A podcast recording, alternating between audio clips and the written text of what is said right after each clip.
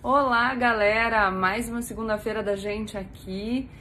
E, enfim, eu vou ter que dizer, né, que enquanto vocês estiverem assistindo meu vídeo aqui no GE, muito provavelmente eu já estreiei o meu programa na CNN Brasil e conto com vocês para me assistir lá também, mas a gente segue junto. É, quero começar falando um pouquinho de um assunto que chamou bastante atenção na semana passada, que foi a aprovação pelo Congresso Nacional da ampliação de acesso ao benefício de prestação continuada. É um benefício que consiste num salário mínimo que é pago para idosos e deficientes em situação de miséria. O que, que acontece? Na, na lei que prevê o pagamento desse benefício, é, o pagamento é condicionado à pessoa estar numa faixa de renda. Então, só, só tem direito a esse benefício uma pessoa que ganha até um quarto do salário mínimo. O que o Congresso Nacional fez foi ampliar essa faixa de renda. Então, a partir da aprovação é, dessa alteração pelo Congresso, tem direito ao benefício pessoas, idosos e deficientes que ganhem até meio salário mínimo de renda per capita na família, tá? Então, por pessoa até meio salário mínimo. Qual foi o problema? O problema é que, como vocês sabem, o Brasil está numa situação fiscal delicada, porque a gente já tem muitas despesas obrigatórias e as despesas obrigatórias tomam, comem grande parte do nosso orçamento público. Aí sobra muito pouco dinheiro para as despesas discricionárias. Se o Congresso aprova uma despesa grande, sem dizer de onde vem o dinheiro para a gente pagar, a gente deixa o executivo muito amarrado. E o executivo está muito amarrado é ruim, porque aí a gente tem pouca margem de manobra para conseguir tomar medidas emergenciais, por exemplo, quando acontece uma situação fora da previsão, que é o caso que a gente está vendo do coronavírus a gente fala um pouquinho mais já já. É, mas, ao mesmo tempo, a gente tem ali uma, um conjunto de pessoas que está numa situação de vulnerabilidade muito acentuada, que são os idosos e os deficientes que vivem com pouco dinheiro. Então, a gente precisa pensar nessa questão sob vários prismas e eu quero, quero colocar alguns para vocês. É, o primeiro ponto que a gente tem que considerar é a questão política. A gente está vendo aí que tem uma tensão permanente entre o Executivo, o Presidente da República e o Congresso Nacional. E é, essa, essa tensão tem sido mantida, né? Eu, eu, eu vou colocar aqui ênfase no que eu já descrevi de algumas atitudes do presidente da República, principalmente em relação a essas manifestações aí que são convocadas contra o Congresso. A gente viu alguns atos, eu estou gravando no domingo, é, falando em AI-5, falando em fechamento do Congresso, contra o Supremo Tribunal Federal. E essas manifestações foram convocadas pelo presidente Jair Bolsonaro e ele, inclusive, é, postou algumas coisas sobre as manifestações no domingo, desceu, embora estivesse isolado, porque ele está pendente o, resu o, resultado do terceiro teste de, de, coronavírus que ele fez. Ele foi cumprimentar, cumprimentar alguns dos seus apoiadores. Então, a gente vê que tem uma, uma tensão muito significativa entre o executivo e o parlamento. O parlamento já deu sinais de que não está disposto a tomar medidas mais enérgicas, como, por exemplo, é, processar o presidente pela prática de crime de responsabilidade verdade. E aí ele fica meio, o que, que o parlamento faz? Ele se ajoelha e se submete a tudo que o presidente da república tem feito? Ou ele dá um sinal de força? E aí aprovar uma despesa extra que ingesse o executivo seria um sinal de força do parlamento. É claro que a gente tem que pensar na responsabilidade do parlamento, porque o engessamento do orçamento público não prejudica só o executivo, mas prejudica todos os brasileiros. E aí a gente sempre, quando a gente espera dos nossos deputados federais, que quando eles vão tomar alguma atitude, eles pensem também no povo brasileiro. Do mesmo jeito que a gente pede, gostaria que o presidente da República, quando ele vai se comportar, ele também pensasse nos prejuízos que ele pode causar com o seu comportamento, enfim, absolutamente criticável. A gente já tem estudos aí da FGV mostrando, por exemplo, que essa falta de confiança gerada pelo comportamento do executivo tem aumentado o risco Brasil e tem tido impacto na desvalorização do real. Ao mesmo tempo que se o nosso nosso Congresso se comporta a, de uma maneira a aumentar o gasto público sem indicar quais as receitas que vão fazer frente a esse gasto, a gente também diminui a confiança dos investidores no Brasil, porque a gente mostra que não está tão comprometido com o projeto político que ganhou as eleições de 2018, que falava em responsabilidade fiscal, tal, tal, tal. Tá. Esse é o primeiro ponto. O segundo ponto é que a gente precisa tomar cuidado para não colocar todos os congressistas nesse mesmo balaio da briga entre os poderes. E por que, que eu falo isso? Porque tem pessoas que, que travam essa luta há muitos anos, por exemplo, a senadora Mara Gabrilli, que fala pelos deficientes físicos, é, sempre falou, então a gente não pode incluir a manifestação dela pela derrubada do veto em relação à ampliação do BPC, então em favor da ampliação do acesso ao benefício, com essa briga entre executivo e parlamento, porque essa é a pauta dela. Do mesmo jeito, existem parlamentares que têm um projeto político diferente do projeto político do presidente da República. E mesmo que o presidente da República tenha ganhado com um projeto que é o projeto do Paulo Guedes, de austeridade fiscal e tal, é, é, é absolutamente democrático que pessoas, que outros parlamentares defendam projetos diferentes. E aí, um, uma das defesas é que esse dinheiro que é transferido via BPC é um dinheiro entregue para pessoas numa situação de vulnerabilidade muito acentuada, então é um dinheiro que necessariamente volta para a economia. Porque se eu dou um pouco mais de dinheiro para rico, o rico pode poupar, mas essa pessoa na situação de vulnerabilidade, ela logo vai devolver o dinheiro, ela vai comprar é, fralda, ela vai comprar remédio, ela entendeu? Então tudo roupa, comida, tudo volta para a economia e a gente pode inclusive movimentar a economia pela via da demanda. Mas aí são propostas diferentes na área econômica. É, quero pensar Segundo ponto que eu quero falar, mensuração de impacto. Então, toda a crítica foi: a lei de responsabilidade fiscal não permite que se crie uma despesa sem indicar qual a receita que vai fazer frente a essa despesa. Isso é verdade. Tanto a lei de responsabilidade fiscal quanto o ADCT, o Ato das Disposições Constitucionais Transitórias. Então, você não pode criar uma despesa sem dizer qual é a receita que vai custear essa despesa. Mas, se a gente começar a analisar os projetos que são aprovados no Brasil, a gente vai ver que a gente, como praxe, a gente tem um comportamento sistemático de não fazer mensuração de impacto em nada. Então, o que eu gostaria de propor para vocês é que a gente não pensasse nisso só quando a gente vai discutir o impacto de aumentar o acesso de idosos e deficientes carentes a esse benefício assistencial. Porque, por exemplo, quando o governo, vou falar de um projeto famoso do governo, quando o governo enviou para o parlamento o projeto anticrime, que em termos muito simples facilita a entrada das pessoas na cadeia e dificulta a saída das pessoas que já estão presas, porque aumenta o tempo máximo de pena, dificulta a progressão de regime, isso gera um custo adicional para o Estado. Tem mensuração de impacto? Também não tem. Nessa semana, o presidente Jair Bolsonaro, eu vou falar já já, estava falando sobre fraude nas eleições de 2018 e aí isso reacendeu uma discussão sobre implementação do voto impresso. Nos projetos de lei que falavam sobre implementação do voto impresso, também não tinha análise de custo. Aí vocês podem dizer para mim, ah, Gabriela, mas esses custos serão menores. Primeiro é, como que a gente sabe se a gente não fez a mensuração? E depois é, juntando de pouquinho em pouquinho, a gente consegue custear um BPC. E aí é importante que tudo tenha mensuração de impacto fiscal para a gente poder estabelecer quais são as nossas prioridades. Porque a gente tem um tanto de dinheiro e a gente precisa pensar para onde a gente vai destinar. Então, por exemplo, quando você analisa as decisões do TCU que falam sobre responsabilidade fiscal, muito, muito, muito se diz sobre gastos tributários, que é quando o governo dá uma isenção tributária, garante uma renúncia tributária, dá para alguém o direito de não pagar o tributo, tá? Então, quando a gente deixa alguém não pagar o tributo, o Estado deixa de ganhar o dinheiro, certo? E essas renúncias tributárias no Brasil, elas são concedidas de forma bem irresponsável também. A gente, elas são medidas legítimas para movimentar a economia, mas a gente precisa analisar o impacto. Tá dando certo? Tá funcionando? Serve para o que a gente quer?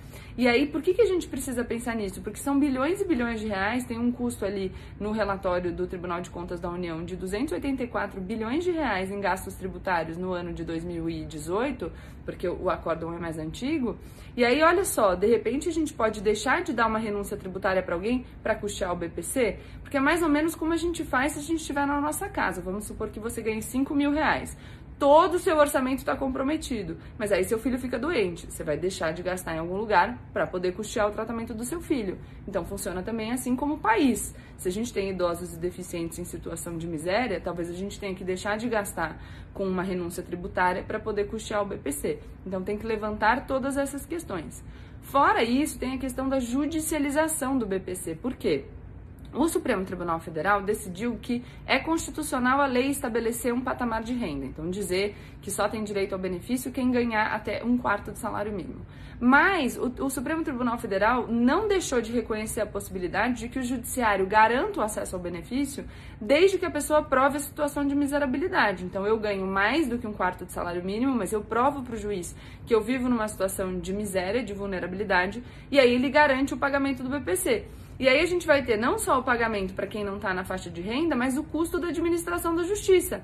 E essa diferenciação de que quem procura o judiciário tem acesso ao benefício, quem não procura não tem acesso ao benefício.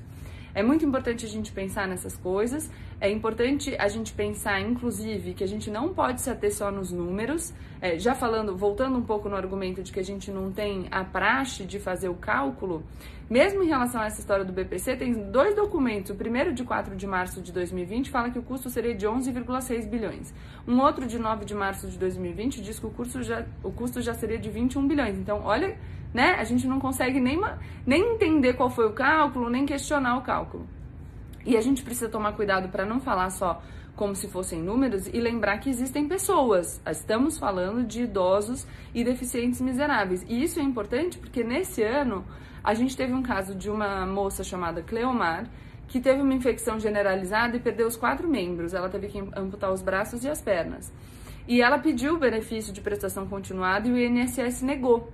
E aí o MBL e a ministra Damares Alves se manifestaram no Twitter falando que iam procurar a Cleomar. Então, assim, é, são várias Cleomares, né? E a Cleomar não tinha direito ao benefício porque ela estava numa faixa de renda superior a um quarto do salário mínimo. Então, em resumo, temos que ter responsabilidade com as contas públicas, mas temos que lembrar que nós estamos falando de idosos e deficientes miseráveis e que a gente precisa fazer uma análise mais profunda do para onde a gente destina o nosso dinheiro, né? Para não correr o risco de estar tá gastando com, com renúncia tributária uma quantia que podia custear uma qualidade de vida melhor para esses idosos e deficientes miseráveis, sem estar tá produzindo o resultado pretendido pela renúncia dada, enfim, para um empresário X, etc.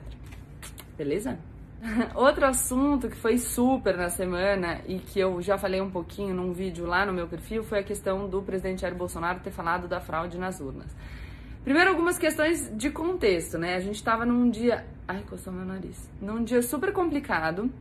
A gente amanheceu a segunda-feira com uma queda nos mercados, porque em virtude dessa queda da demanda da China é, pelo, pelo, pela pandemia do coronavírus, ainda não tinha declarado pandemia na segunda-feira, mas enfim, agora já é uma pandemia. Então, esse problema do coronavírus gerou uma queda na demanda da China, e aí Rússia e Arábia Saudita entraram numa briga aí pelo preço do petróleo, e a Arábia Saudita decidiu derrubar o preço do petróleo, e aí lascou para todo mundo.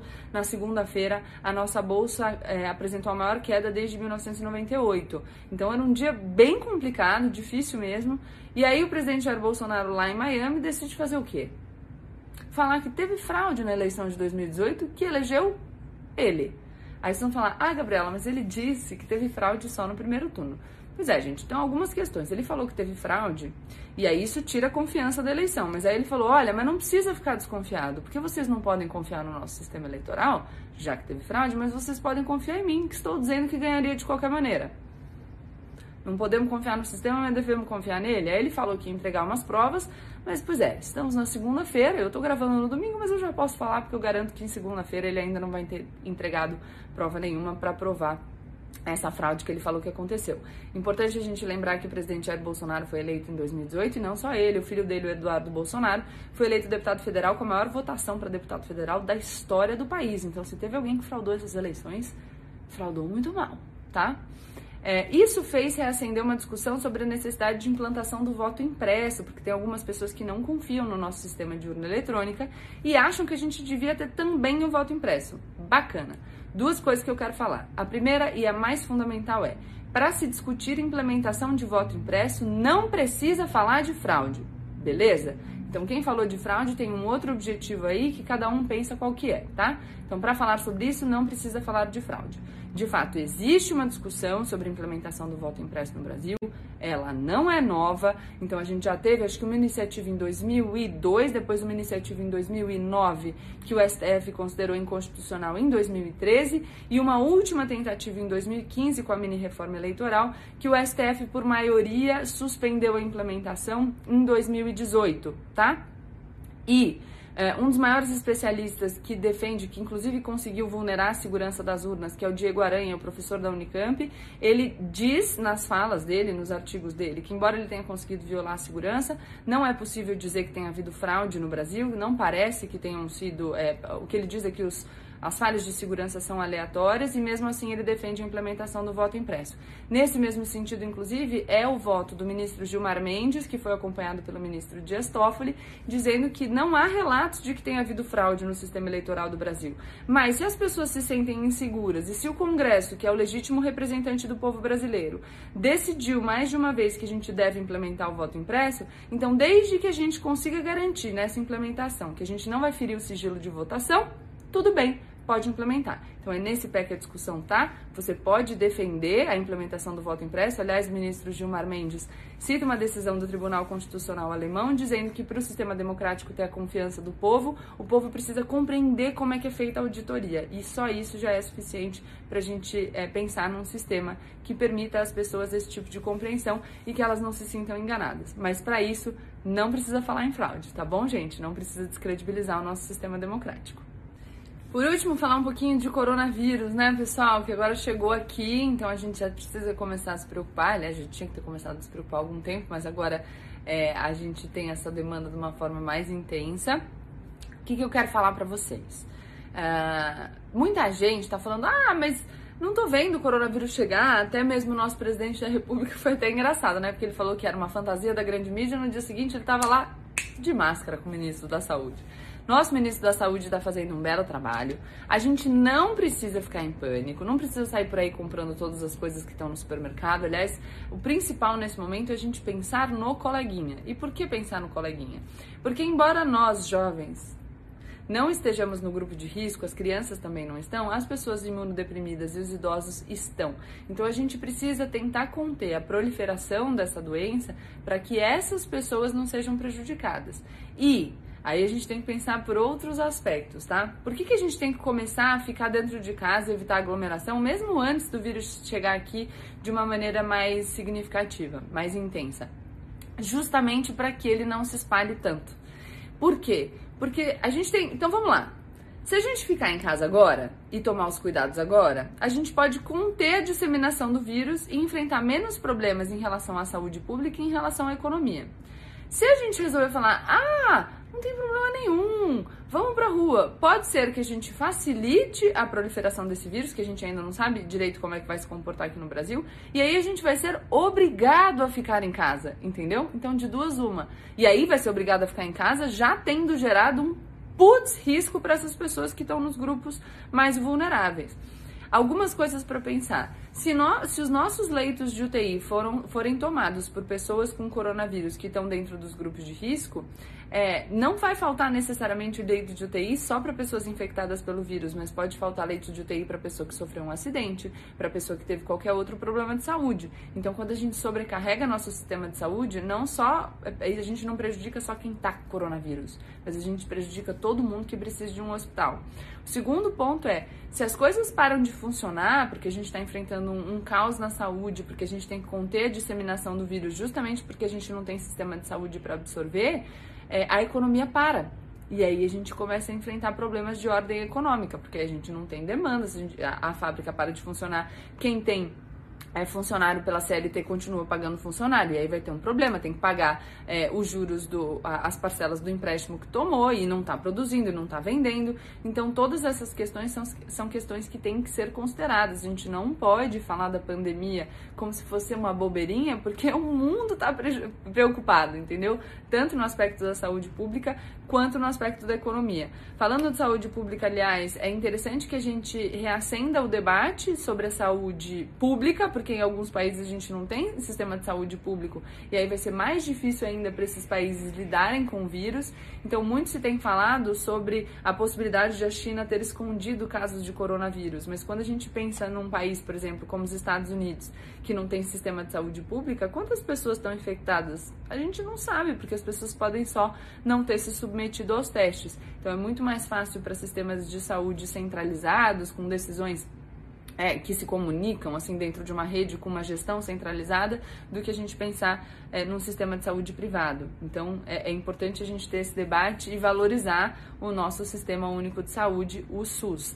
Uma outra discussão interessante é essa discussão da economia. Então, talvez a gente tenha que tomar algumas medidas. Os economistas já têm se manifestado. Alguns falam sobre derrubar o teto de gastos agora, outros falam em esperar um pouquinho e primeiro pedir créditos extraordinários para lidar com essa situação que não era esperada. Mas, de qualquer forma, já está todo mundo aí se movimentando, porque é um assunto sério que a gente tem que tratar com rapidez e efetividade, porque se a gente deixar o bonde passar, a gente pode experimentar consequências piores ainda ainda do que se a gente tomar atitudes efetivas. Então, evitem aglomerações, lavem as suas mãos, andem com álcool gel, pensem nos seus funcionários que tem que pegar o metrô e o ônibus lotado. Talvez seja a hora de dar folga e continuar remunerando os seus funcionários. Talvez seja a hora de ver uma maneira deles poderem vir para sua casa, se você não puder dispensar, sem que eles tenham que usar o transporte público para a gente tentar conter a disseminação desse vírus, porque aí talvez o nosso risco econômico seja muito mais acentuado. Se a gente não conseguir pensar